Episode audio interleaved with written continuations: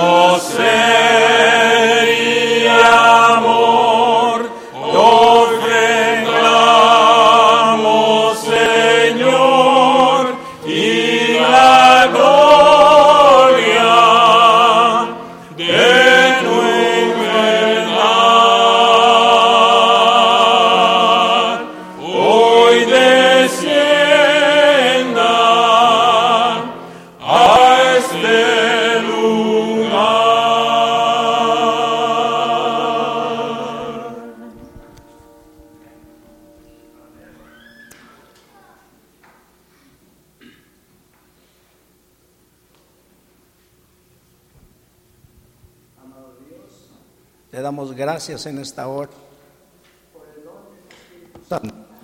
por el ministerio de tus santos ángeles, por el poder de Jesucristo que salva y sana y vuelve pronto. Amén. Imploramos tu bendición y tu presencia en el nombre de Jesús. Amén. Amén. Seguiremos alabando a nuestro Padre Celestial, entonando las notas del himno 72. Himno 7, 2.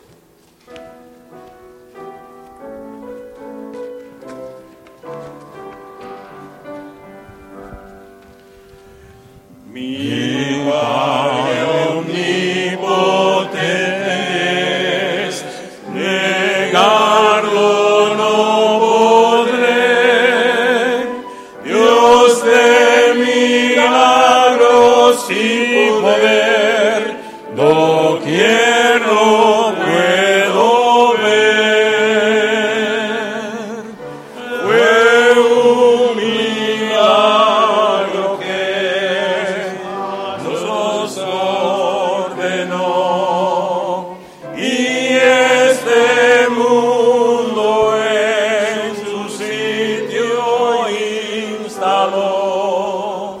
Mas cuando me salvó y me redimió, fue el mayor milagro de su amor. Un segundito, hermanos, un segundito. Ob- obviamente, este himno también es un himno nuevo para nosotros y estamos llevando el, el ritmo un poquito perdido. Eh, vamos a cantarlo rápido, vamos a cantarlo como que tenemos vigor, como significa este himno. Nosotros tenemos un milagro, el milagro de Cristo Jesús. Vamos a cantar y vamos a cantarlo rápido como debe ir. ¿Ok?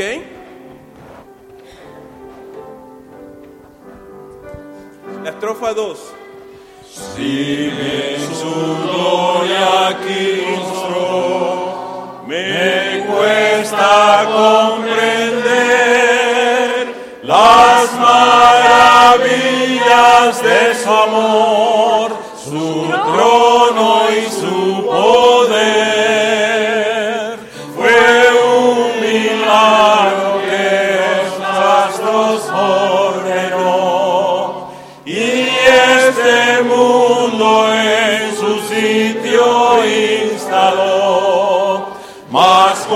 cuando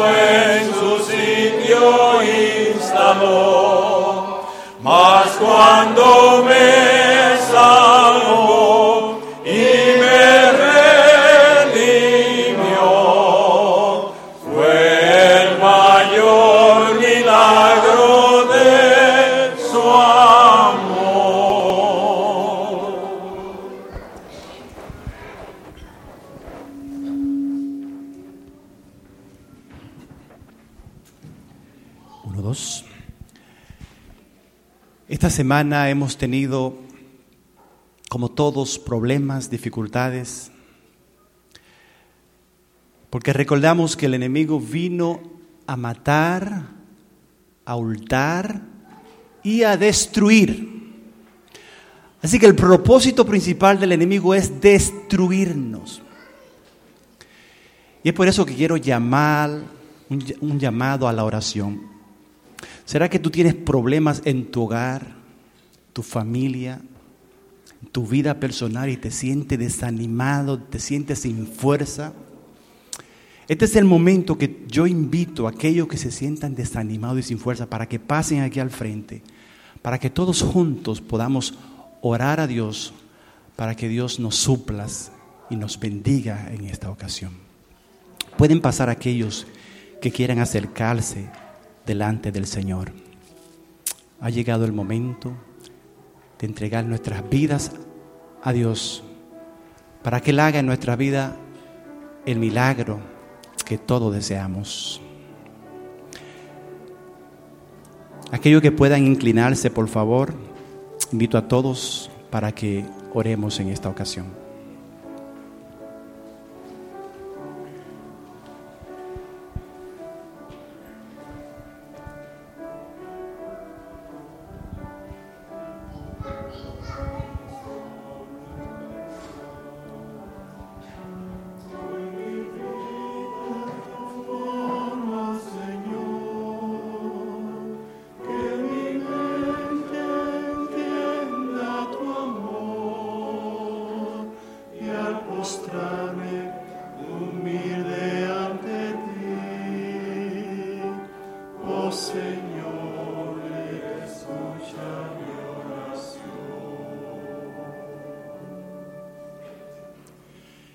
Padre que moras en los cielos, pero que a través de tu Santo Espíritu hoy sentimos tu presencia.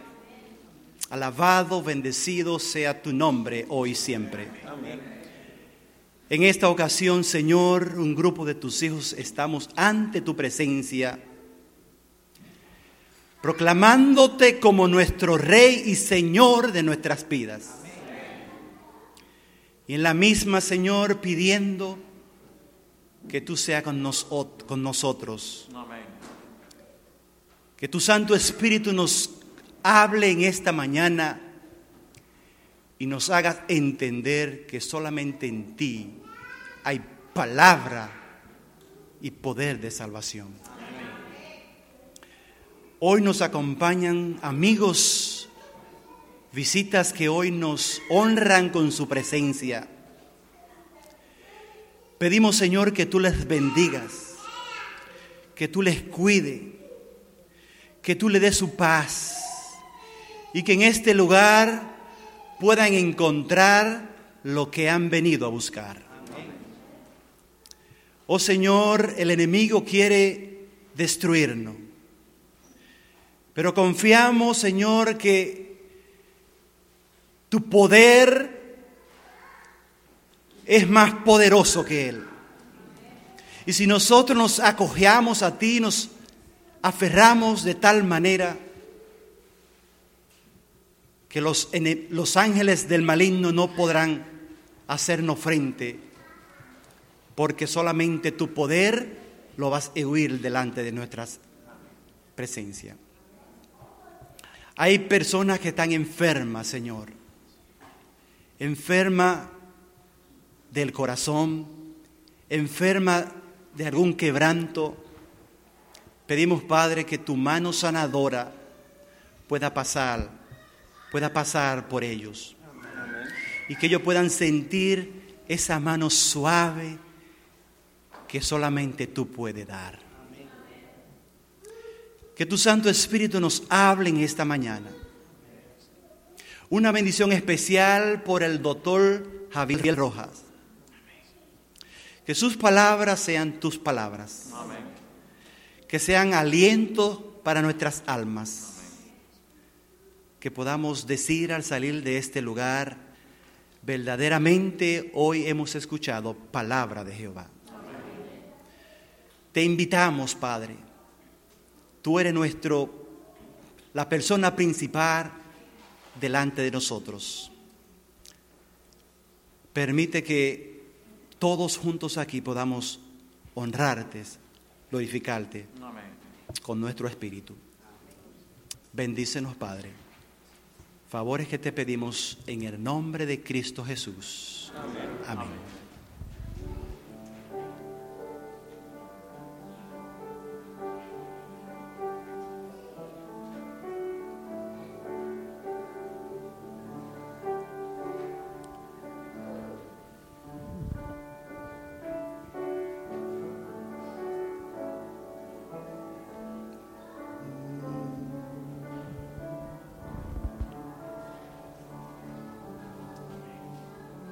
Amen.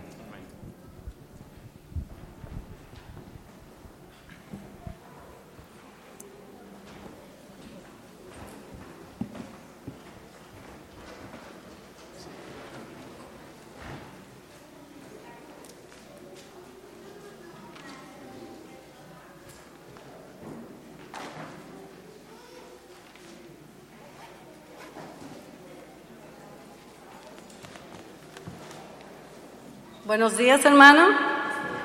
Feliz sábado. Feliz sábado tengan cada uno de ustedes hoy. Que nos podamos juntos gozar en el Señor y encontrar la paz en Él. Así que bienvenidos sean cada uno de ustedes a este lugar, la casa de Dios. es la parte de los diezmos y las ofrendas. El diezmo es la décima parte que uno saca para devolver a Dios de lo que Él nos ha dado. Por ejemplo, de un dólar, ¿cuánto es para el Señor? Diez centavos. De diez dólares, ¿cuánto es? Un dólar. Y así sucesivamente. De cien dólares son diez dólares. Hermano, yo tengo grandes testimonios acerca de ese maravilloso don. Cuando yo conocí de la palabra de Dios, y, he ido practicando esto con fe y con amor. La verdad que Dios ha hecho grandes cosas conmigo. Y yo sé, por seguro, porque el que practica esto con fe y con amor, así como lo dice la palabra de Dios, yo sé que cada uno de ustedes tiene un testimonio que dar. Porque la palabra de Dios es real y verdadera y poderosa. Y su palabra es cierta. Así que cuando dicen Malaquía 3.10, que dicen? Traer los diezmos y la folí y hay alimento en mi casa. Y el Señor dice, no he visto justo desamparado ni su simiente que mendigue pan. Yo sé por fe, hermano, porque yo lo he vivido, que el que practica esto con fe siempre va a tener alimento en su casa. Y no se queda ahí, mi hermano. Dice que abrirá las ventanas de los cielos y derramará sobre vosotros bendiciones hasta que sobreabunde. Y no es solamente material, hermano, espiritual. Tú sabes lo que tú tener salud, eso no se paga con dinero. Es sus hijos, su nieto, eso es algo maravilloso, hermano. Así que el que no practica este don, esta maravilla de sacar el 10% del Señor, yo lo invito en esta mañana que empiece. Porque yo he escuchado tantos testimonios de otras personas y es algo glorioso, hermano. Escuchaba también testimonio de un, de un señor que conoció y escuchó de eso, del 10%, y lo puso en práctica. Él tenía muchas deudas. Y empezó a hacerlo con fe, con devoción y según fueron pasando los años pagó todas sus deudas y diezmó 100 millones de dólares a la iglesia. Así que ese y otras más, escuchaba también una hermana, ella no tenía mucha fe, pero su mamá era poderosa en la oración. Ella de Colombia tenía casa y apartamento allá y tenían un año vendiéndolo y ya estaban preocupados porque no sabían qué hacer aquí y allá y este la hermana le dijo, "Hija, tú quieres verdaderamente probar al Señor." Una señora de oración. Y ella le dice, sí, ¿cómo? Dice, si tú quieres diezmarle al Señor la parte de Él, vamos a orar al Señor y vamos a ponerlo esto en oración. Y dijo, mm, qué sé yo, la hija no muy cosa, pero yo le dije, ok, mamá, vamos a orar. Se pusieron en oración y no bien pasó, dice ella, yo no lo podía creer. No bien terminaron la oración y la persona que estaba encargada de la casa le hizo una llamada y le dijo que tenía personas que le estaban haciendo ofertas acerca de eso. Se dio todo lo paso aquí y allá y ella contaba su testimonio, algo glorioso, hermano. Pudo vender su casa y le dio la parte que le corresponde al Señor. Porque cuando usted hace un pacto con Dios, usted tiene que cumplir, porque Dios es fiel y verdadero y nosotros debemos cumplir la parte que nos toca. Y si le digo, hermano, este y mucho testimonio más hay glorioso en el Señor. Así que no se pierda de esa bendición tan grande y tan maravillosa de devolver al Señor lo que le corresponde. Y usted verá que se va a derramar las bendiciones de los cielos y Él dará sobre vosotros bendiciones hasta que sobreabunden. Que Dios le bendiga en esta mañana y Él aparte de recoger los diezmos y las ofrendas. Vamos a inclinar el rostro y vamos a orar. Amante Padre que estás en los cielos, te damos gracias, Señor, en esta mañana. Gracias, Padre, por esa promesa tan maravillosa que nos dejaste, de sacar la parte que te corresponde, el 10%, y también las ofrendas, Señor. Ayúdanos, Padre, que nos pongamos con fe y con amor hacia ti, para que, así cumpliendo tu palabra, nosotros podamos devolverte gozosamente y alegremente la parte que te corresponde. Porque Señor, nosotros lo que lo hacemos hemos descubierto que no es solo dar, también viene para atrás recibir, porque Dios no se queda con nada. Señor, gracias, porque yo sé que tú no necesitas nada, pero nuestro corazón egoísta que tenemos, tú necesitas ver que nosotros nos desprendamos un poco de nuestro orgullo y de nuestro egoísmo. Ayúdanos, Señor, a compartir con los demás y a ser obediente a tu palabra, que podamos siempre sacar la parte que te corresponde para bendición de nosotros. Bendice las partes que quedan en los bolsillos, que puedan ser usadas sabiamente y para su debida causa y también la parte que damos, que tú la uses, Señor, de acuerdo a tu santa voluntad. Así que en esta mañana bendice a los hermanos y a los dadores, porque tú bendices el dador alegre. Gracias, Señor, por todos, en el nombre de Jesús. Amén. Amén. La diaconisa y los diáconos pueden pasar a recoger los diezmos y las ofrendas.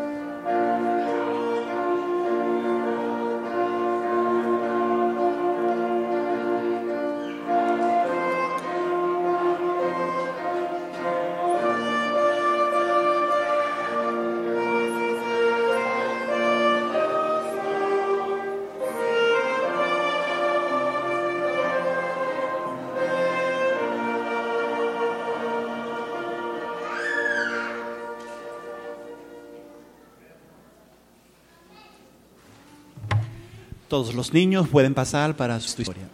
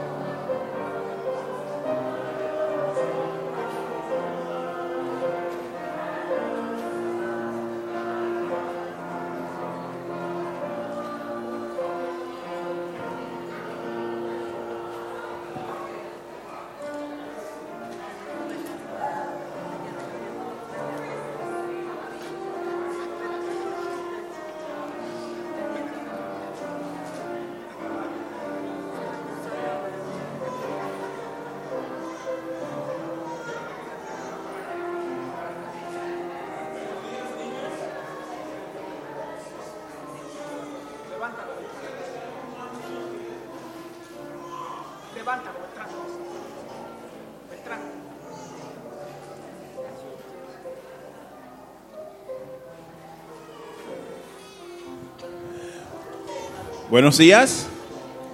Hola Isaías. ¿Cómo están niños? ¿Bien? ¿Sí? ¿Cómo te sientes hoy? I don't know. ¿No, no sabes? ¿Cómo, cómo te sientes? Good. ¿Bien? ¿Cómo tú te sientes? Bien. Gracias a Dios. Christopher, ¿cómo tú te sientes? Bien. Amén. Amén.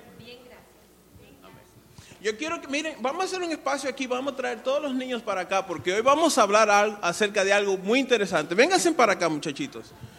Eh, Hagan espacio aquí para que todos quepamos aquí. Vengan para acá, eso, así es. Aquí todo cerquita.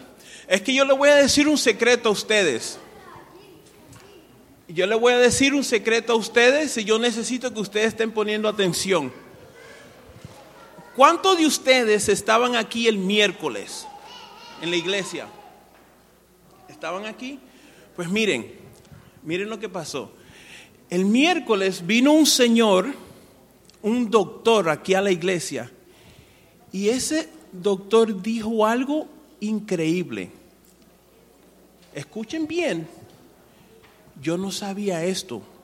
Este doctor dijo, esto es un secreto, escuchen bien, un secreto, ¿ok? Él dijo que nosotros no sabemos respirar. ¿Tú, tú estás respirando? ¿Tú sabes respirar? Pero él dijo algo muy interesante. ¿Sabes lo que él dijo? Él dijo que nosotros tenemos que aprender a respirar como los niños. ¿Y cómo respiran los niños? Cuando él dijo eso, a mí se me, me acordé de algo. Miren, yo me acordé de lo que dice, lo que dijo Jesús en la Biblia. ¿Saben lo que dijo Jesús? Jesús dijo que nosotros tenemos que aprender a ser como niños para entrar en el reino de los cielos. ¿Ustedes sabían eso? Dijo Jesús que nosotros tenemos que aprender a ser como niños para entrar a dónde? Para entrar a dónde? Al reino del cielo. ¿A dónde? Al cielo. Cielo, exactamente. ¿A dónde, Martín? Pero ver. Sí, al cielo, exactamente. Y entonces, ¿y cómo, cómo respiran los niños? Le voy a decir otro secreto. Escuchen bien. Aquellas personas que no vienen a la iglesia los miércoles se están perdiendo mucho. Mucho, mucho, mucho se están perdiendo porque aquí se lleva unos cultos muy, muy buenos. Entonces, aquellas personas que no vienen a la iglesia los viernes se pierden de todas estas cosas. ¿Ustedes saben qué otra cosa dijo el doctor Rojas? ¿No? ¿No sabes qué otra cosa dijo? Él dijo que nosotros no sabemos bañarnos. ¿Ustedes se pueden imaginar que él dijo que nosotros no nos sabemos bañar? ¿Cómo tú te bañas? Con jabón. ¿Cómo? Con jabón. Con jabón. Sí. Pero miren, ¿ustedes les gusta bañarse con agua fría o con agua caliente? ¿Cómo? Caliente. ¿Y tú? Caliente. ¿Caliente? ¿Y tú con qué agua te bañas? Caliente. Caliente. Pues el doctor dijo una cosa que yo no sabía. Él dijo que tenemos que bañarnos con agua fría. Uy, eso es difícil. Es difícil bañarse con agua fría. Pero él explicó que cuando uno se baña con agua fría, entonces los huesos de uno son como los huesos de los niños. ¿Usted ha visto muchos niños que se caen y se rompen los huesos? No, no mucho. Pero entonces nosotros cuando estamos viejos, ¿qué pasa con nosotros los viejos? Nos caemos y por nos rompemos todo. ¿Ustedes saben qué? Una vez me rompí el brazo. Oh, sí. Pero tuvo que ser muy, muy duro, ¿verdad? Y te caíste y te rompiste.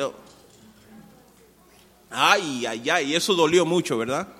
Pero miren, dice el doctor que si nosotros nos bañamos con agua fría, entonces cuando nosotros tropezamos y nos caemos, dice que nosotros rebotamos como una pelota. Yo estoy diciendo eso, ¿ustedes saben por qué yo estoy diciendo eso? Porque yo quiero ver si él por casualidad hoy menciona un poquito de eso para que las personas que no vinieron el miércoles puedan escucharlo hoy. ¿Qué ustedes creen? ¿Es buena idea? Vamos a ver si él escucha mi pista y pone atención a lo que estoy diciendo. ¿Quién sabe? Pues miren, hoy, hoy nosotros le vamos a dar un recordatorio a cada uno de ustedes.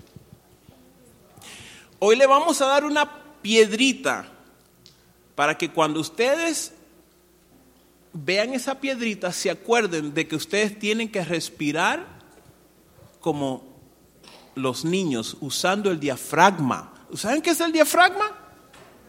No, es el músculo que está debajo de sus pulmones. Y cuando respiran así, pues entonces remueven todo el aire feo que está en los pulmones y lo llenan de aire limpio. Pero nosotros respiramos con el tórax, desde aquí arriba nada más. Y ustedes los niños saben respirar bien. Y eso fue lo que él dijo, dijo el doctor. Así que ustedes van a llevarse una piedrecita y le van a acordar a mami a papi. Miren, mami papi, cuando vean esa piedrecita, ustedes dicen, mami y papi, acuérdense que tenemos que respirar con el qué? Con el diafragma. ¿Con qué? ¿Con qué vamos a respirar? ¿Con qué cosa? Diafragma. Con el diafragma.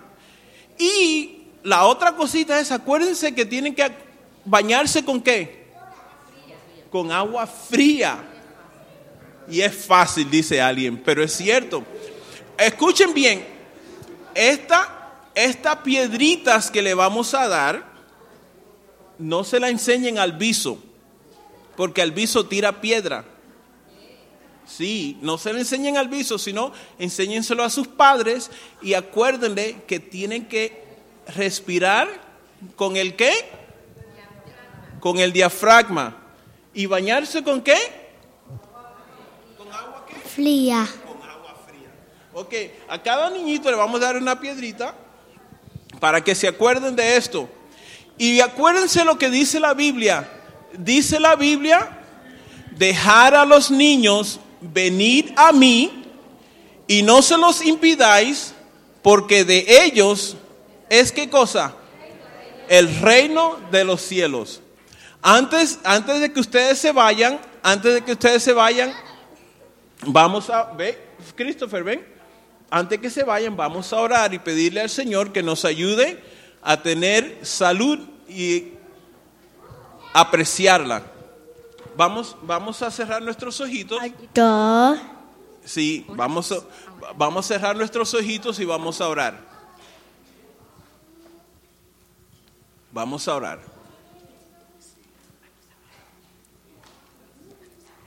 Amante y bendito Padre Celestial, en esta mañana te pedimos, Señor, que nos ayude a ser como los niños, que nos ayude a aprender a tener salud y tenerla en la abundancia como tú quieres que la tengamos.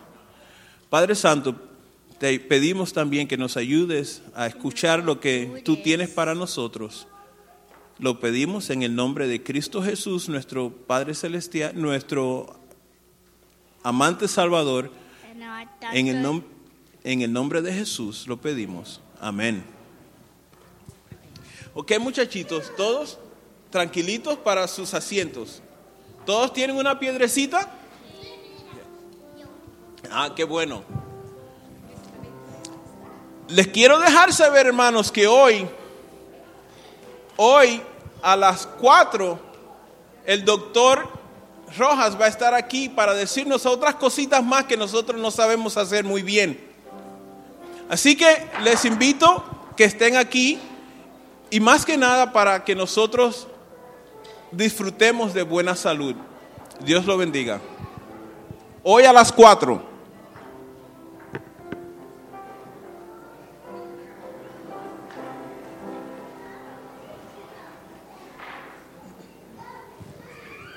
En esta mañana se me ha pedido que tenga una poesía. Cuando yo era niño, yo acostumbraba a recitar el Salmo 24. Yo lo he recitado aquí otras veces, pero quisiera repetirlo en esta ocasión. Saben que cuando Jesús resucitó de entre los muertos, la primera persona que supo de la resurrección de Jesús, ¿quién fue? María Magdalena. ¿Y cuál fue la relación de María Magdalena cuando vio a Jesús? Quiso ir a qué? A abrazarlo. Porque sentía un gozo y quería expresar ese gozo a Jesús. Pero Jesús se lo impidió y le dijo, no me toque, porque todavía no he subido al Padre, mas voy al Padre y luego vengo a vosotros. Ve y cuéntale a los demás. Así que Jesús en ese momento subió hacia dónde? Hacia el cielo. Y por eso es que el Salmo 24 es un salmo mesiánico, porque asemeja la entrada triunfal de Cristo en el cielo cuando fue recibido después de la resurrección. Escuchen. De Jehová es la tierra y su plenitud, el mundo y los que en él habitan. Porque la fundó sobre los mares y la firmó sobre los ríos. Pero ¿quién subirá al monte de Jehová? ¿Quién estará en ese lugar santo? ¡Ja, ja! El limpio de mano y puro de corazón. El que no ha elevado su alma a cosas vanas, ni ha jurado con engaño. Él recibirá bendición de Jehová. Alzaos puerta vuestras cabezas y entrará el Rey de gloria. Alzaos vosotras puertas eternas y entrará el Rey de gloria. Pero ¿quién es este Rey de gloria? Jehová el fuerte, Jehová el poderoso en batalla. Alzaos puerta vuestras cabezas y entrará el Rey de gloria. Alzaos vosotras puertas eternas y entrará el Rey de gloria. Pero ¿quién es este Rey de gloria? Jehová el fuerte, Jehová el poderoso. Jehová es el Rey de gloria.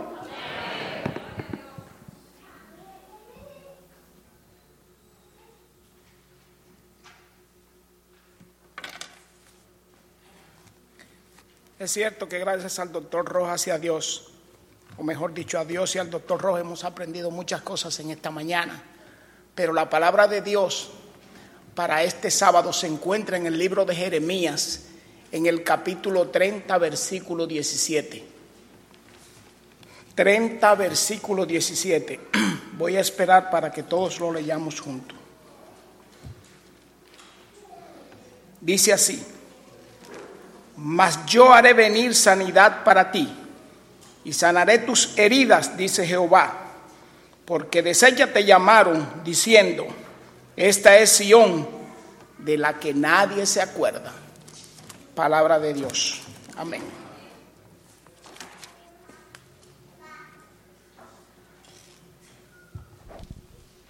Creo que el doctor Roja, muchos aquí no lo conocen, eh, hay muchas cosas que decirle doctor Rojas, porque el doctor Rojas ya tiene 40 años llevando la salud por muchos lugares. El doctor Rojas me contaba que desde Australia, Perú, Argentina, todos los continentes ha estado llevando el mensaje de salud. El doctor Rojas fue graduado de la medicina de neumólogo pero me cuenta él que él se dio cuenta que la medicina venían ante su, consultorio, pero las personas no se sanaban. Y entonces él se dio cuenta que estaba practicando la medicina incorrecta, por eso él hizo un cambio y a través de la palabra de Dios pudo conocer realmente la verdad. Así que con estas palabras quisiera que el doctor Rojas se ponga en pie y y Él en sus palabras nos, nos dé a conocer las grandes verdades que el Señor ha puesto en su vida. Dios te bendiga. Amén. Gracias, hermano. Creo que tengo este.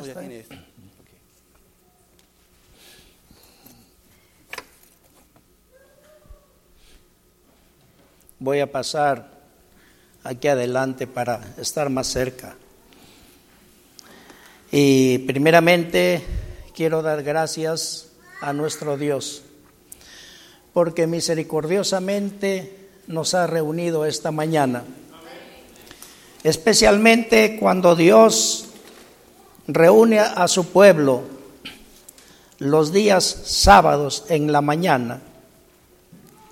Él tiene propósitos siempre especiales. Y sabemos que este lugar es la puerta del cielo. Por lo tanto, al estar reunidos aquí, estamos en la puerta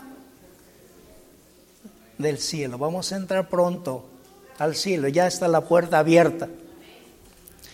Y Dios quiere tener un encuentro personal con cada uno de nosotros esta mañana. El Señor quiere también bendecirnos en forma muy particular a cada uno de los que estamos aquí. El Señor quiere sanar nuestras enfermedades. Hoy, en este momento, Él puede obrar el milagro que tú estás esperando. Y también quiere romper todas las cadenas que tenemos en nuestra vida. Todo lo que te impida esa comunión completa con Dios, Él quiere romperla para entrar en tu vida completa y totalmente. Y Dios, nuestro Padre amante, en este momento nos imparte su amor en forma absoluta, en forma completa, en forma total en este culto especial. Así que la bendición, la paz y el poder de Dios sea en cada uno de nosotros, en el nombre de Jesús. Amén. Quiero invitarlos, hermanos queridos, a mirar un tema que se llama cáncer de ganglios linfáticos. Es un problema muy grave que hace que todas nuestras defensas desaparezcan. Y Naturaleza y Salud, la institución con la cual, para la cual trabajo ya hace varios años, ha preparado este programa, cáncer de ganglios linfáticos. Los ganglios linfáticos están compuestos por el timo, el vaso y los ganglios linfáticos.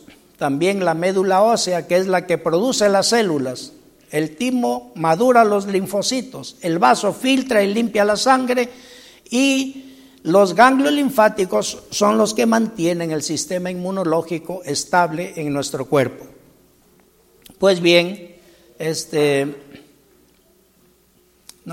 bien, Filipenses 2.27 es un texto que está en este tema y dice, en verdad estuvo enfermo de muerte, pero Dios tuvo misericordia de él.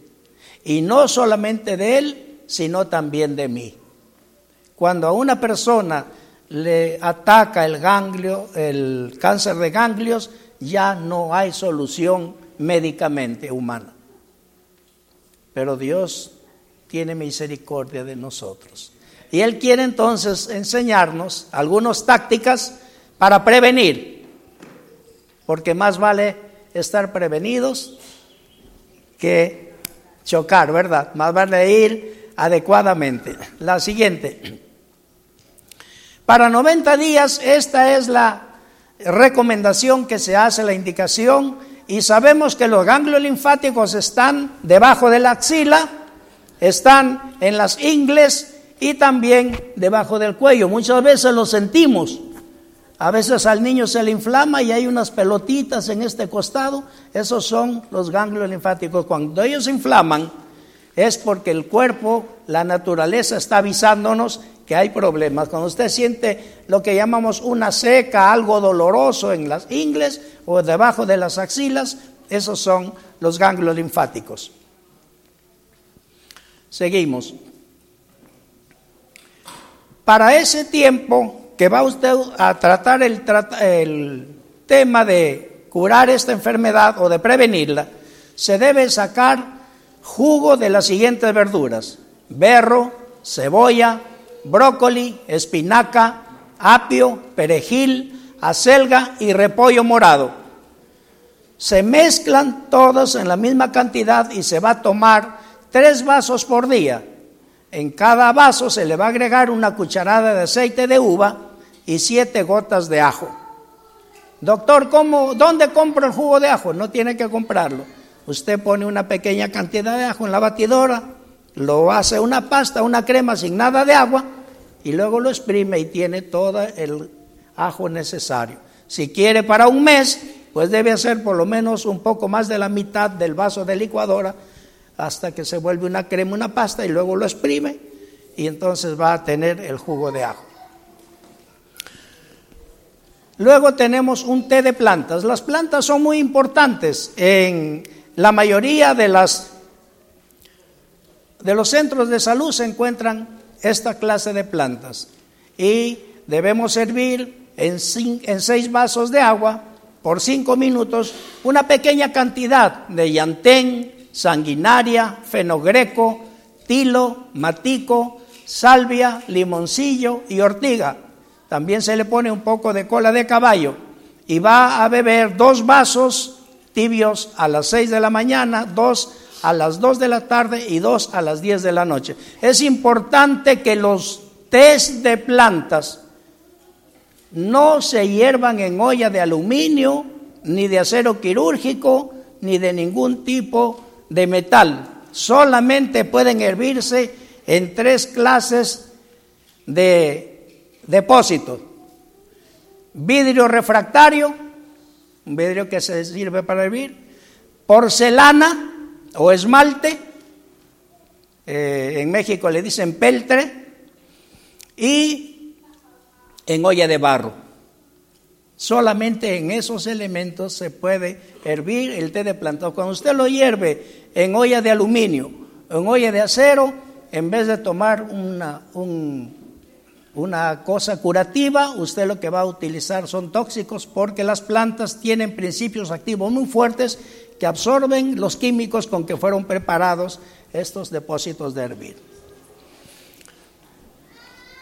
Luego también tenemos las cápsulas que debemos usar.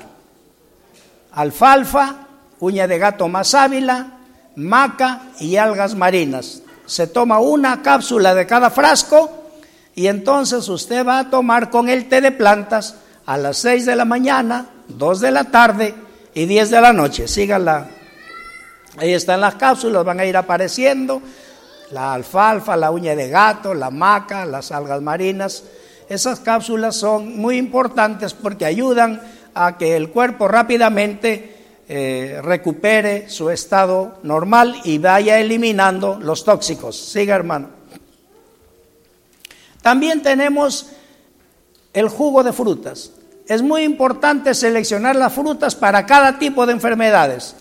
Los que quieran no tienen que perder este, la concentración tomando fotos, porque pueden pedirle allí, yo les voy a dejar todo lo, necesario escrito y eh, entonces ustedes toman de ahí, no, no estén anotando para no perder la concentración, procuren mantener escuchando y mirando.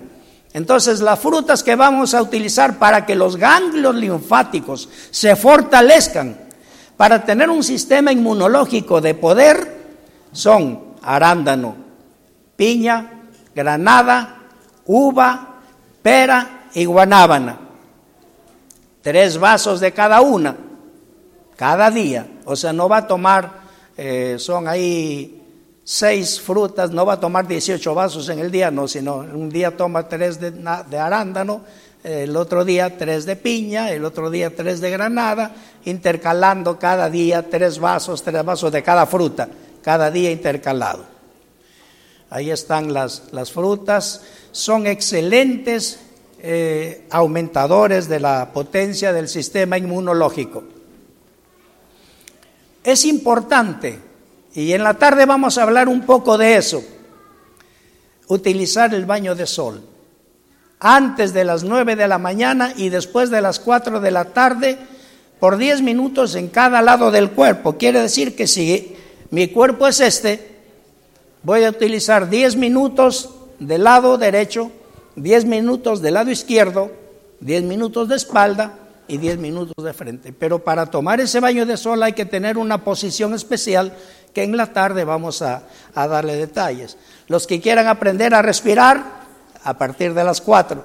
Los que quieran aprender a bañarse, a partir de las 4. Y los que quieran aprender a dormir, porque muchos duermen pero se levantan tan cansados como cuando se acostaron, en la tarde. Ese tiempo de los 40 minutos debe hacer respiraciones profundas y luego un baño rápido de pies a cabeza para refrescar y, regular el organismo. Eso se llama baño de sol, un baño de sol importantísimo que es para recuperar la salud que se ha perdido. También es bueno tomar jugo de plantas, puro, ¿eh? machacar la planta bien lavada, bien desinfectada, por supuesto, que uno de los métodos es, hermanos, coger, por ejemplo, a la planta y en un depósito con agua, planta fresca estoy hablando, que se consigue en el mercado, usted lo va a introducir dentro de un depósito que tenga dos o tres cucharadas de vinagre de manzana en esa agua. Ahí introduce las plantas y se desinfecta completamente y queda lista para ser utilizada. Vamos a usar la salvia, que es una planta muy conocida, fresca por supuesto, el llantén, que lo vemos ahí en la, en la fotografía, y luego también utilizamos la verdolaga, que es una planta que ahora se vende en los mercados extraordinariamente, es una planta de primer orden, que deberíamos incluso comerla como ensalada. También podemos usar el eucalipto y también utilizamos otra planta, que ahí están, van apareciendo, se llama mala madre. Algunos conocen la mala madre, algunos lo tienen de adorno en la casa, hermanos. Hay personas que lo tienen. Y, yo no sé, pero por algo es que le han puesto ese nombre, ¿verdad? Mala madre. Eh, ahí está la fotografía. La madre, madre se parece mucho a la sábila, pero en, alrededor de toda su hoja, ella va pariendo sus hijitos. Y cuando ya los hijitos están crecidos, los tira al suelo. Por eso lo llaman ma- mala mamá, ¿verdad? Porque los tira al suelo. Va a usar dos cucharadas de cada una de estas plantas, bien machacada, lo exprime, lo mezcla, le pone la mitad de un limón en medio vaso de agua y va a tomar las 8 de la mañana, 3 de la tarde y 8 de la noche esa composición. Hágalo por un mes y su cuerpo quedará restaurado de una manera extraordinaria. También es importante tomar cierto tipo de baños. El baño de vapor que me preguntaban anoche, que es muy importante porque se llama el baño restaurador o limpiador de la sangre. Si la persona tomara un baño de vapor por lo menos semanal, nunca sufriría de los riñones, nunca. Debe, puede tomarlo desde los 10 años para arriba. Si tiene problemas de riñones, el baño de vapor es su hemodiálisis y no necesita pasar por ese sufrimiento tan terrible. ¿Cómo se toma el baño de vapor? Lo va a tomar durante media hora con eucalipto. Estas plantas son muy importantes, eh, la manzanilla, la pimpinela y el anís estrella. Estas plantas se ponen en el depósito de hervir y eso van a pen- penetrar al cuerpo. Un baño de vapor de media hora en la mañana y otro de media hora en la noche. Una dieta especial también es importante. Esa dieta es frutas y verduras, cremas de espárragos o alcachofas con ajo, cebolla, limón y gotas de aceite de oliva. ¿Cómo se toman? Ahí están los espárragos, para los que no lo conocen, la alcachofa o al- alcaucil, como se conoce aquí. Se hace un jugo especial o se toma casi crudo. No debe tratar de comerse mucho cocido, cocinado durante este periodo. Pero recuerda que en Jesús hay salvación, sanidad y vida eterna. Acéptalo hoy, Jesús quiere sanarte.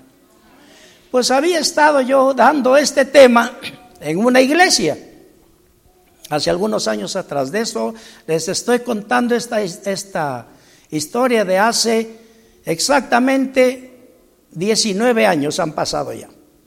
Y cuando di este tema, al terminar, casi demoramos mucho porque fue bastante lo que habíamos que hablar.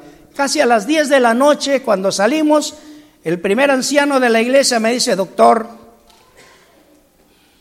tenemos una persona enferma cerca de la iglesia, como a unos 50 metros. Le digo, ¿es hermana? No, no es hermana, es una persona conocida, amiga y está con cáncer, ya lo mandaron a, a su casa, le han dado siete días de vida. Y le digo yo, hermano, pero son las 10 de la noche para ir a tocarle la puerta a un enfermo a esta hora. Y el anciano me dice, bueno, vamos, doctor. Si nos abren la puerta es que Dios quiere que aunque sea oremos por ella. Y si no, nos vamos. Está bien. Allá vamos. Tocamos la puerta y nos abren la puerta. Le dicen a la enferma que estaba acostada en cama, eh, unos señores han venido a orar de la iglesia. Ah, díganles qué pasa. Ponga la foto, hermano. Y me dicen todo lo que pasaba. Y yo les digo, bueno, nos, arro nos arrodillamos a orar, porque la oración, hermanos, es un poder tremendo, extraordinario. Cuando estaba orando, varias plantas surgieron en mi mente que debería yo utilizarlas para ese tratamiento. La señora tenía cáncer de ganglios y no había solución al problema.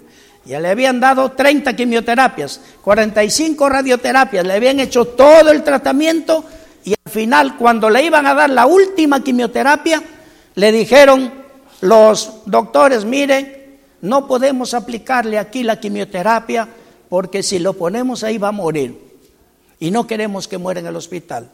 tenga su quimioterapia y vaya a su casa porque va usted, ellos va a morir en siete días, no, no va a resistir más. La mamá de la persona le dice, doctor, pero entonces eh, le devuelvo la quimioterapia y devuélvame el dinero que, que me cuesta. No, aquí ya no se devuelve, usted lo compró, usted ve lo que hace, lo regala, lo bota, lo que sea, pero aquí ya no devolvemos nada de dinero. Así que con su quimioterapia, sin dinero y con su enfermo a morir en siete días, se fueron a la casa. Y eso fue en la mañana de ese día. En la noche nosotros fuimos a orar. Cuando terminamos la oración le dije, mire, Dios quiere hacer un milagro con ella. El papá era militar. Digo era porque escuchen cómo es la historia, hermanos. Él, incrédulo completamente, lo llamó a su esposa y le dijo, mira, vas a perder el tiempo. ¿Cómo es posible? Si ya los médicos, la junta de médicos del hospital ha dicho que solo siete días. ¿Y qué vas a estar tú perdiendo el tiempo ni gastando nada? Y la señora le dice, viejo, pero si aunque sea esos últimos siete días lo vamos a tener, hagamos el esfuerzo, hagamos los siete días más, no importa, ya hemos, eh, había, bueno, habían gastado y perdido casi todo lo que tenían. Le dijo, bueno, hazlo tú, porque yo no me meto en eso. A veces los padres somos medios insensibles, ¿verdad? La sensibilidad está un poco fuerte en nosotros. Pero las mamás en la mayoría de veces son más dóciles. Entonces, dijo, bueno, está bien, yo lo voy a hacer. Dígame, doctor, qué voy a hacer. Y ahí está cuando todo es felicidad.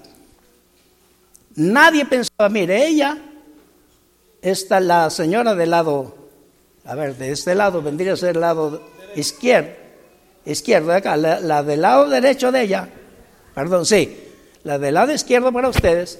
O sea, la joven es la hija, tiene 17 años ahí, modelo de televisión. Y la mamá, una dama muy elegante, su esposo dueño de una joyería. Entonces tenían, todo era felicidad.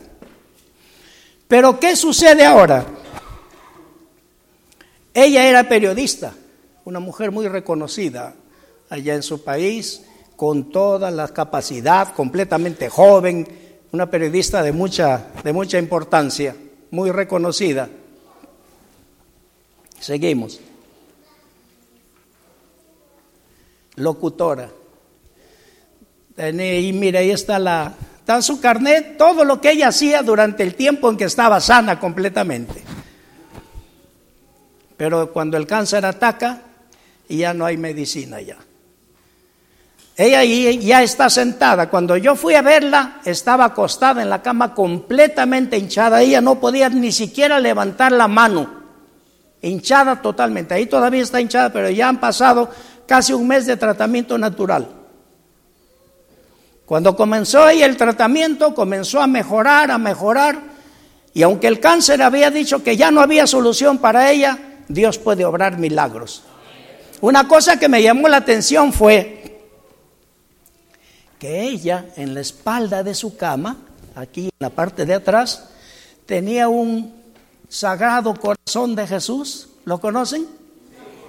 Desde el techo hasta el borde de su de la cabecera de su cama, completamente grande. Se imaginan ustedes que ella era entonces católica, ¿verdad? Una persona con una fe en Cristo, tanto que lo tenía ahí en una figura. Yo por supuesto no le dije nada, solamente oramos y le dimos el tratamiento.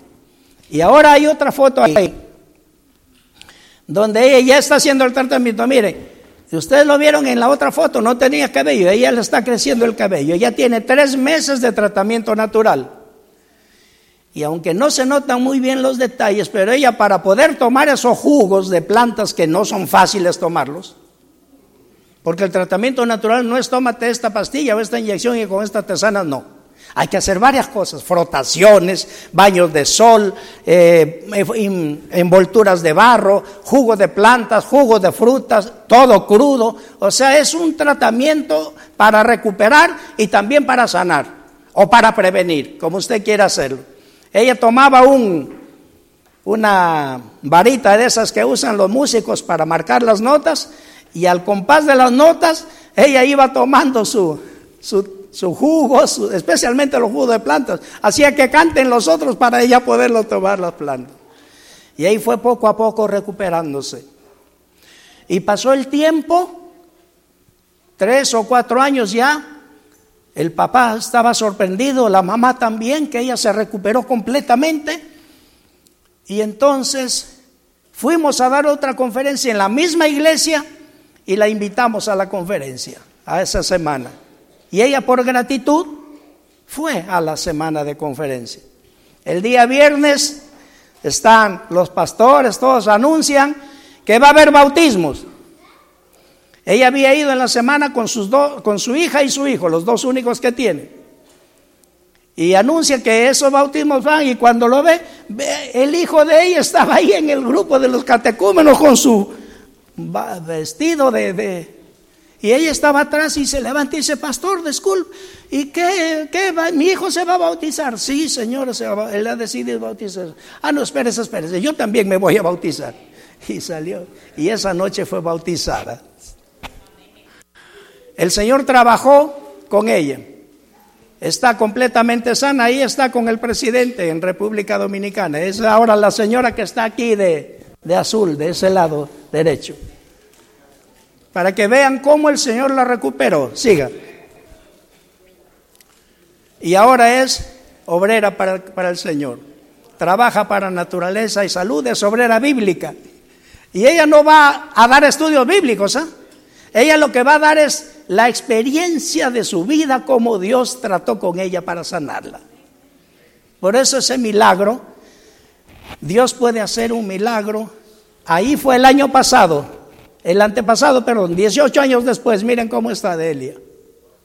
Completamente recuperada. Cada año, cada año nuevo vamos a su casa a recibirlo con ella. Este año pasado estuvimos ahí, 19 años han pasado. Una mujer de fe, feliz por conocer a Cristo y contándole al mundo lo que Dios puede hacer para sanar, para salvar, para bendecir. Entonces, hermanos, en la tarde, los que quieran aprender a bañarse, los que quieran aprender a respirar, los que quieran aprender a dormir, los que quieran aprender otras cosas importantes de, a partir de las cuatro en punto, por favor. Y, y algo más, Dios quiere hacer milagros en nuestra vida. Yo no sé qué milagro tú necesites esta mañana, pero Él quiere hacer un milagro contigo. Yo no sé cuál es el problema que tú tengas de cualquier clase. Dios puede y quiere cambiar tu vida y cambiar mi vida y lo hace si nosotros nos ponemos bajo la dirección y el cuidado de ese Dios amante y poderoso. Dios nuestro Señor quiere darnos tanta fuerza y tanta capacidad en nuestra vida que Él puede hacer lo que ninguno de nosotros, ni ningún médico, ni ningún ser humano puede hacer, transformarnos y salvarnos.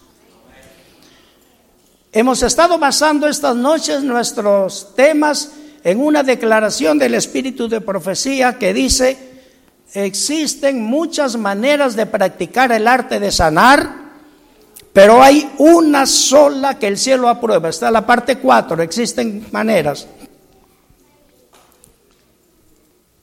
Y eso les conversé a los hermanos en las noches pasadas, miércoles y viernes, que este texto fue uno de los motivadores para cambiar mi vida. Porque es verdad, hermanos, existen muchas formas de curar. Usted va a encontrar medicina de toda clase. Si usted va a una farmacia se va a sorprender. Porque hay medicina para el ojo, para el oído, para la nariz, para la garganta, para el estómago, para los pies, para las manos, para la artritis, etcétera, etcétera, que es incontable. Y si va a un centro, un health food, va a encontrar comida de toda clase, comida orgánica, desorgánica, comida raw, etcétera, etcétera, etcétera. Pero aquí dice que hay muchas maneras de practicar el arte de sanar, Pero hay una sola que el cielo aprueba. Y cuando yo leí esta declaración dije, Dios mío, ¿y en qué trabajo yo me he metido entonces? ¿En qué lugar estoy? ¿Cuál es esa única forma que el cielo aprueba? Los remedios de Dios son los simples agentes de la naturaleza que no recargarán ni debilitarán el organismo por la fuerza de sus propiedades. Esto es importante. Los remedios de Dios no recargan ni debilitan su organismo, mientras todo otro remedio recarga y debilita. Ustedes saben eso por experiencia o por haber participado con enfermos a sus lados. La siguiente. ¿Cuáles son esos remedios? Mire cómo dice el título, millares están muriendo. El aire puro y el agua, el aseo y la debida alimentación, la pureza en la vida, una firme confianza en Dios, son remedios por cuya falta millares están muriendo. Millares están muriendo. ¿Por qué? Porque no usan el aire, el agua, el aseo, eh, la debida alimentación, la pureza en la vida y la confianza en Dios. ¿Saben ustedes cuántos miles de personas están muriendo por día? 23 millones salió en esta semana en el informe que me, me, envían de la Organización Mundial de la Salud. 23 millones de personas mueren cada hora en el mundo. Pero parece que nosotros nos reproducimos más que lo que morimos. Estos remedios, sin embargo, están pasando de moda porque su uso hábil requiere trabajo que la gente no aprecia. Y esto, hermanos, miren, en la práctica es así. Les pregunté la primera noche, ¿se acuerdan los que vieron? Y se quedaron pensando, bueno, todos estamos respirando, aquí todos estamos respirando o no. Sí, Pero una cosa es respirar y otra cosa es saber respirar. Y este doctor estará como medio raro, porque ¿qué tiene que hacer la respiración? Hermanos, la respiración correcta cura muchas enfermedades. Oiga eso. La respiración correcta cura un sinnúmero de enfermedades. Pero nosotros como no sabemos, ni entendemos, ni conocemos, porque no nos han enseñado que ese es el otro problema, entonces vivimos haciendo lo que no nos enseñaron. Uno de los graves errores de la educación, eso está escrito en educación cristiana, que a nosotros nos enseñan matemática, filosofía, química, aritmética, suma, resta, multiplicación, escribir, el abecedario, pero no nos enseñan a respirar. No nos enseñan a bañarnos.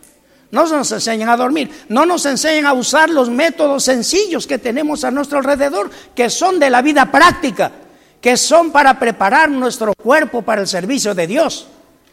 Porque mientras usted está enfermo, aunque quiera servirle a Dios, está usted limitado. Le va a servir, pero ¿cómo? Limitado.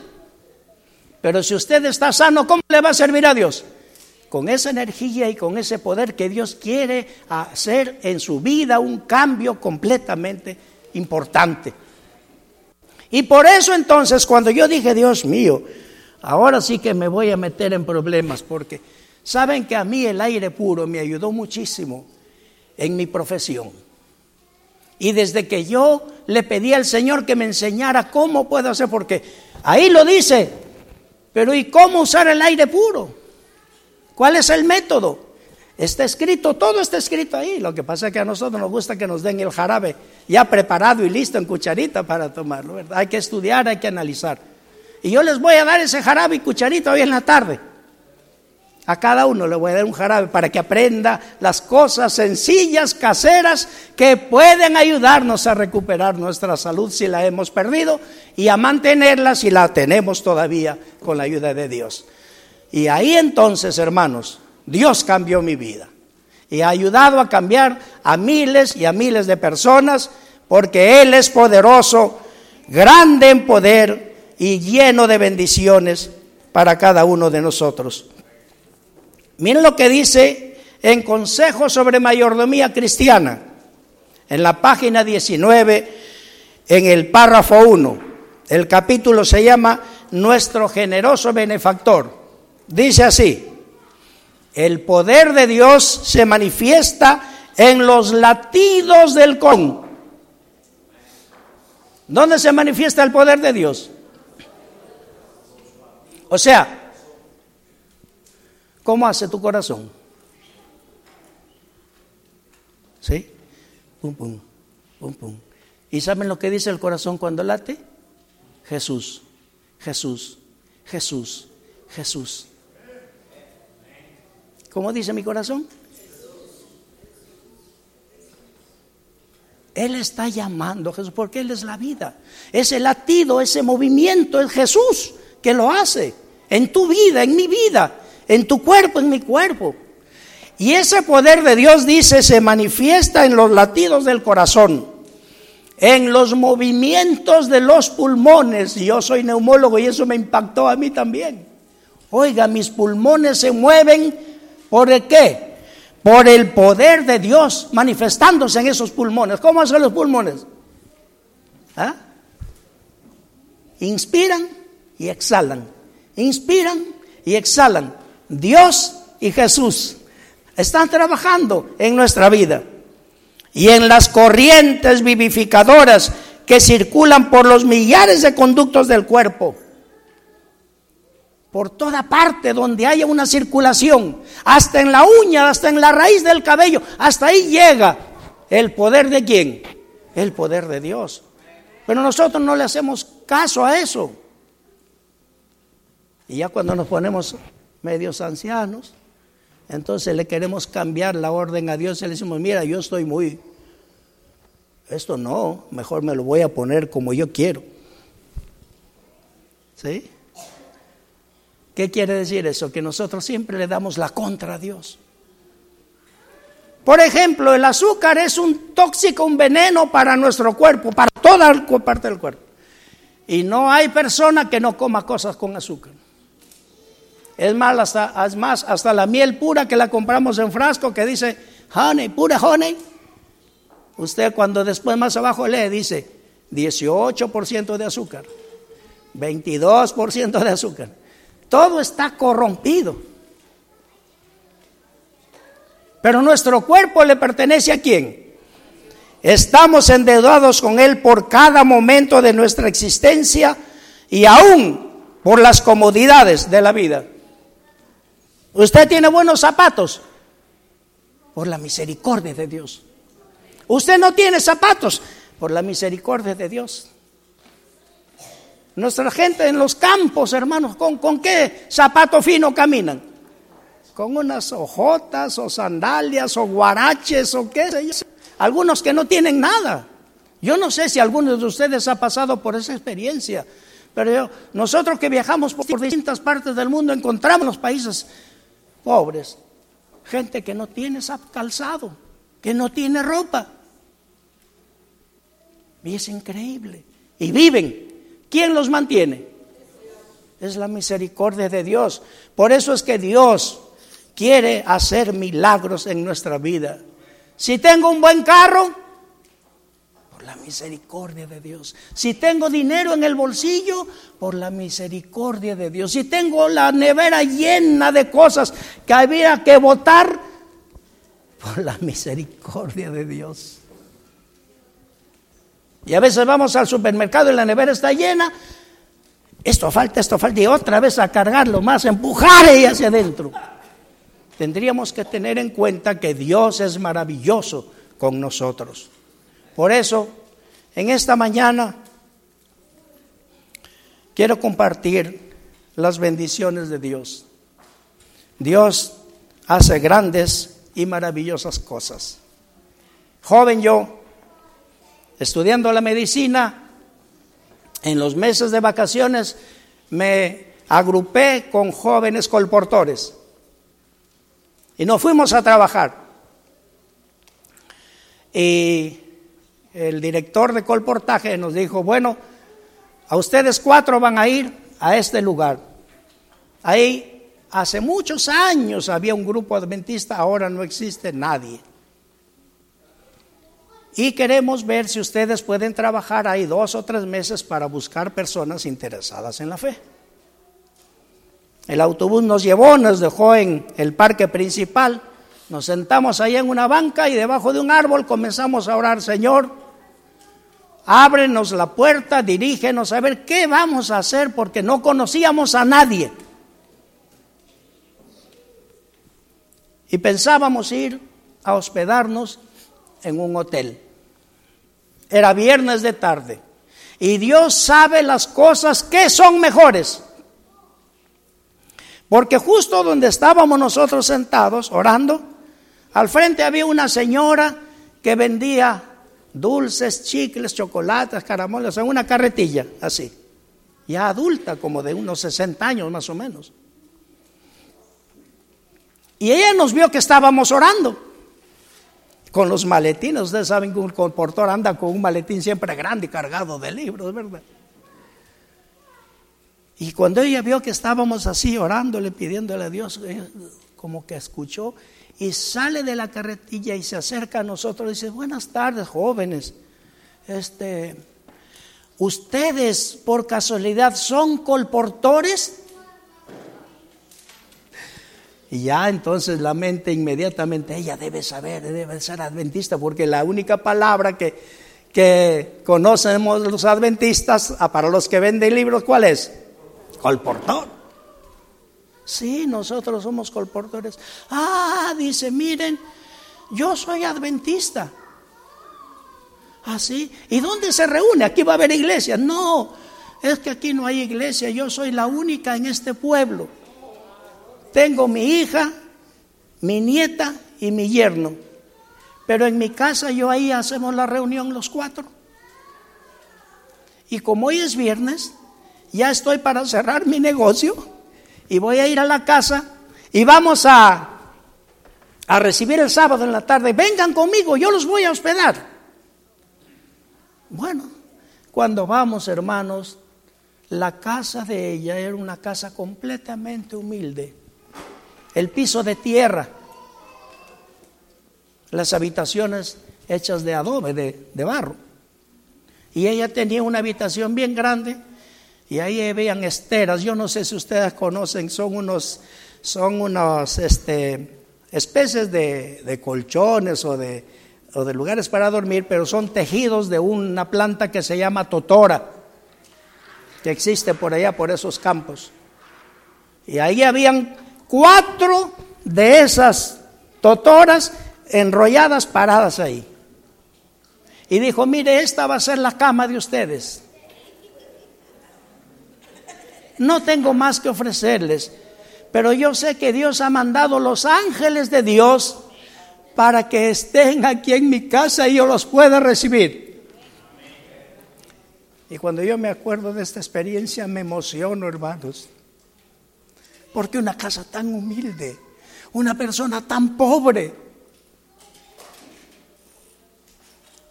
nos llamó que éramos los ángeles de Dios y que íbamos a estar en su casa.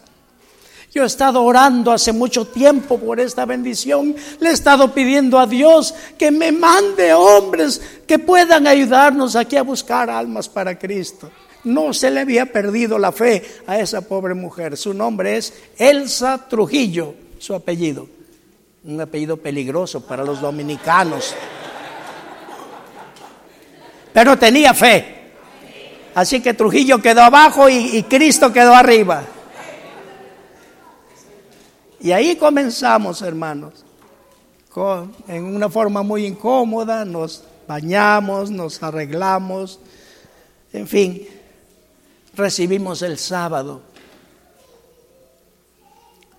Lo sorprendente fue, en aquellos años atrás, las sociedades de jóvenes se hacían los viernes. No, perdón, se hacía noche de oración los viernes. La sociedad de jóvenes siempre ha sido de tarde. Pero después de comer a las 2, 3 de la tarde era la sociedad de jóvenes hasta las 6 puesta del sol y despedir. No era dos o tres horas y a, a jugar, no. Eran tiempos diferentes. Recibimos el sábado y dijo, bueno, hermano, le dijo a Julio, uno de mis compañeros, usted va a tener el tema esta noche. Bueno, así que fuimos y, y el, predicó, hizo el tema. Ahora ya a la hora de las ofrendas, y saca ella un, depósito que tenía para ofrendas y recogió las ofrendas. Y el sábado en la mañana la escuela sabática, la ofrenda de escuela sabática. En la segunda parte, en el segundo servicio, la ofrenda del segundo servicio. Y en la tarde la ofrenda de, de sociedad de jóvenes. Bueno. Pero lo curioso era que desde que ella había aceptado la fe y en más de 17 años que no habían visitado ese lugar, ella tenía en unas bolsitas de tela todas sus ofrendas de miércoles, viernes, sábado en la mañana escuela sabática, sociedad de jóvenes, segundo servicio y sus diezmos. Bolsita y bolsita, pero eran unas bolsas ya de varios años, entre monedas y billetes. Y el sábado en la tarde, cuando despedimos el sábado, dijo, bueno, hermano Javier, porque yo era el, el que dirigía el grupo, mire, aquí están todas las ofrendas de todos estos años y aquí están mis diezmos de todos esos años. Y era, aunque era un lugar tan humilde, parecía que estábamos en el cielo, hermanos. Por, ese, por esa fe, por ese poder que Dios le había dado a esa mujer tan sencilla, pero que no había claudicado a pesar de estar prácticamente sola en, su, en ese lugar. Y entonces comenzamos a buscar gente y en tres meses tuvo el pastor que venir a alquilar un local porque habían más de 25 personas ya guardando el sábado. Y la hermana Elsa Trujillo, la cabeza de esa iglesia, fiel en todos los aspectos de la vida. ¿Y saben otro secreto? Vegetariana 100%. Y esa señora, tan humilde, sin educación, me enseñó tantas, muchas cosas que hoy yo las practico. Y esas cosas humildes quiero enseñarles también a ustedes de hoy por la tarde.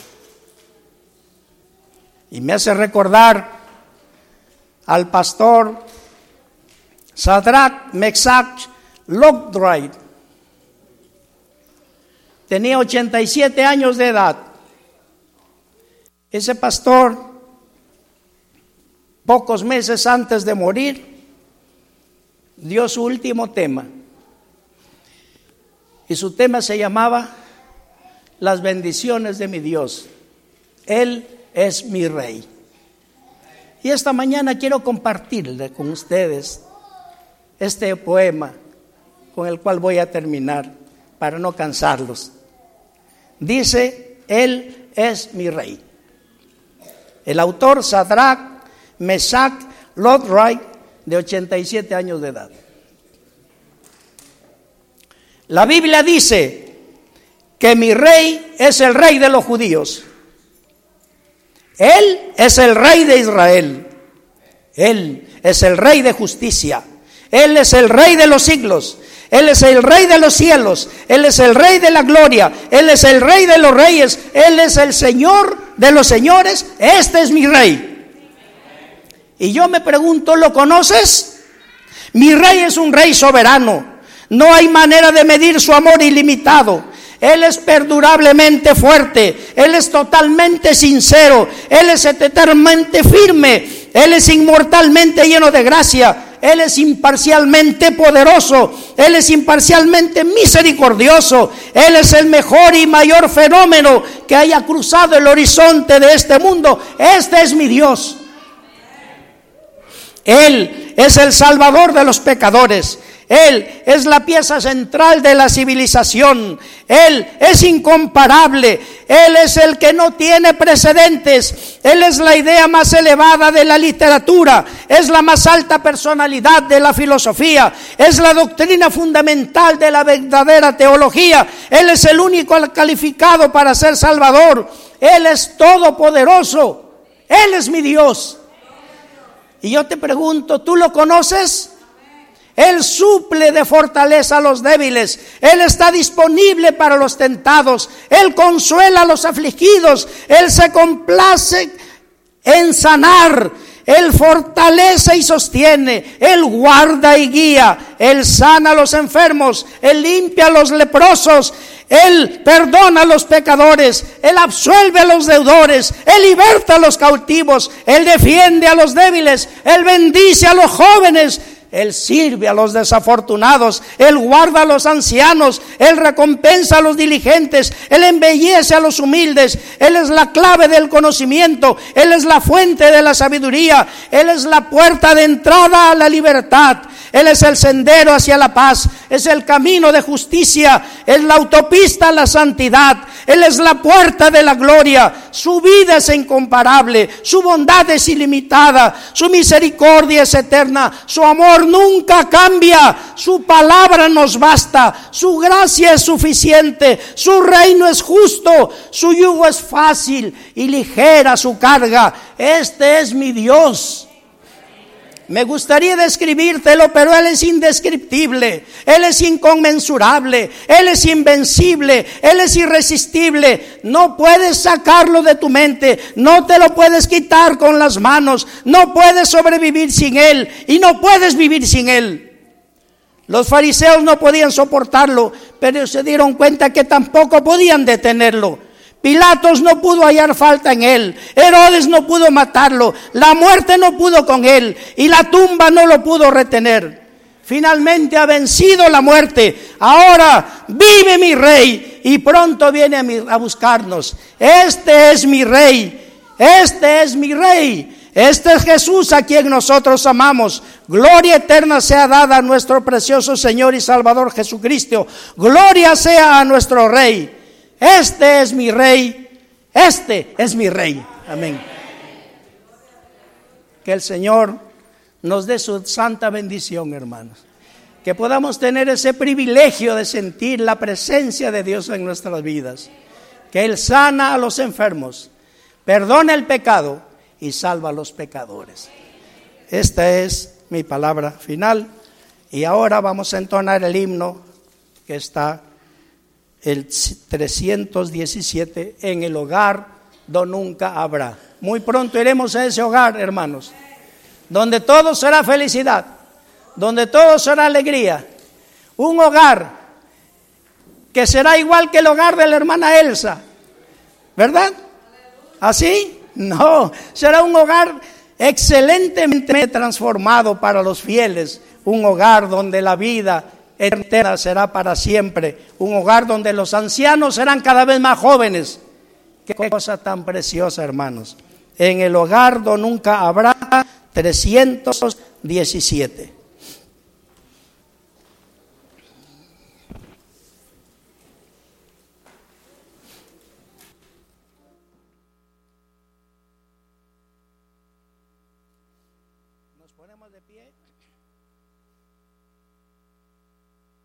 saben?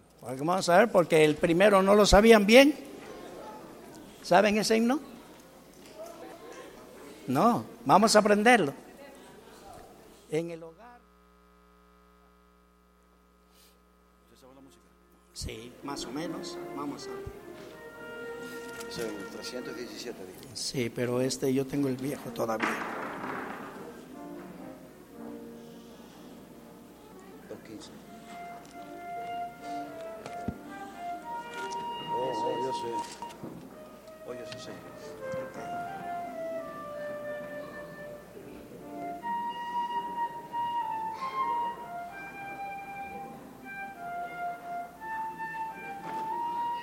Vamos a cantar, hermanos. En el hogar donde nunca habrá tristeza, muerte y dolor. Eterno gozo existirá. Es la promesa del Señor. Vela y espera al Salvador muy pronto vendrá el Redentor, velad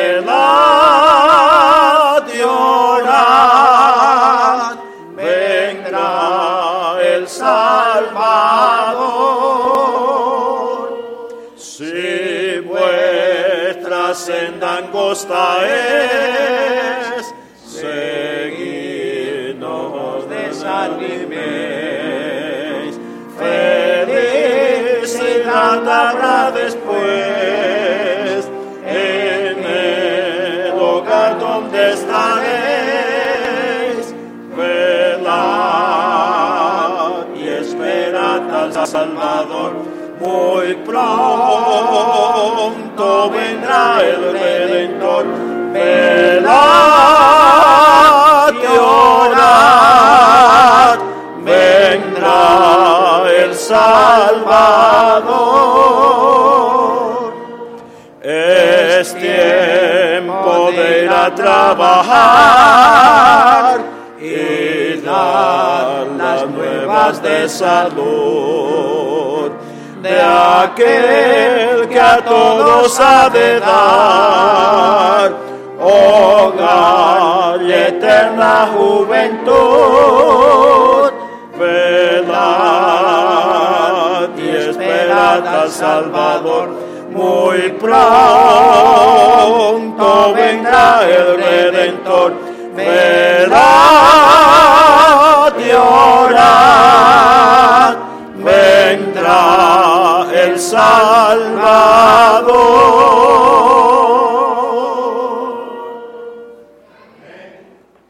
Vamos a inclinar nuestros rostros para orar, hermanos.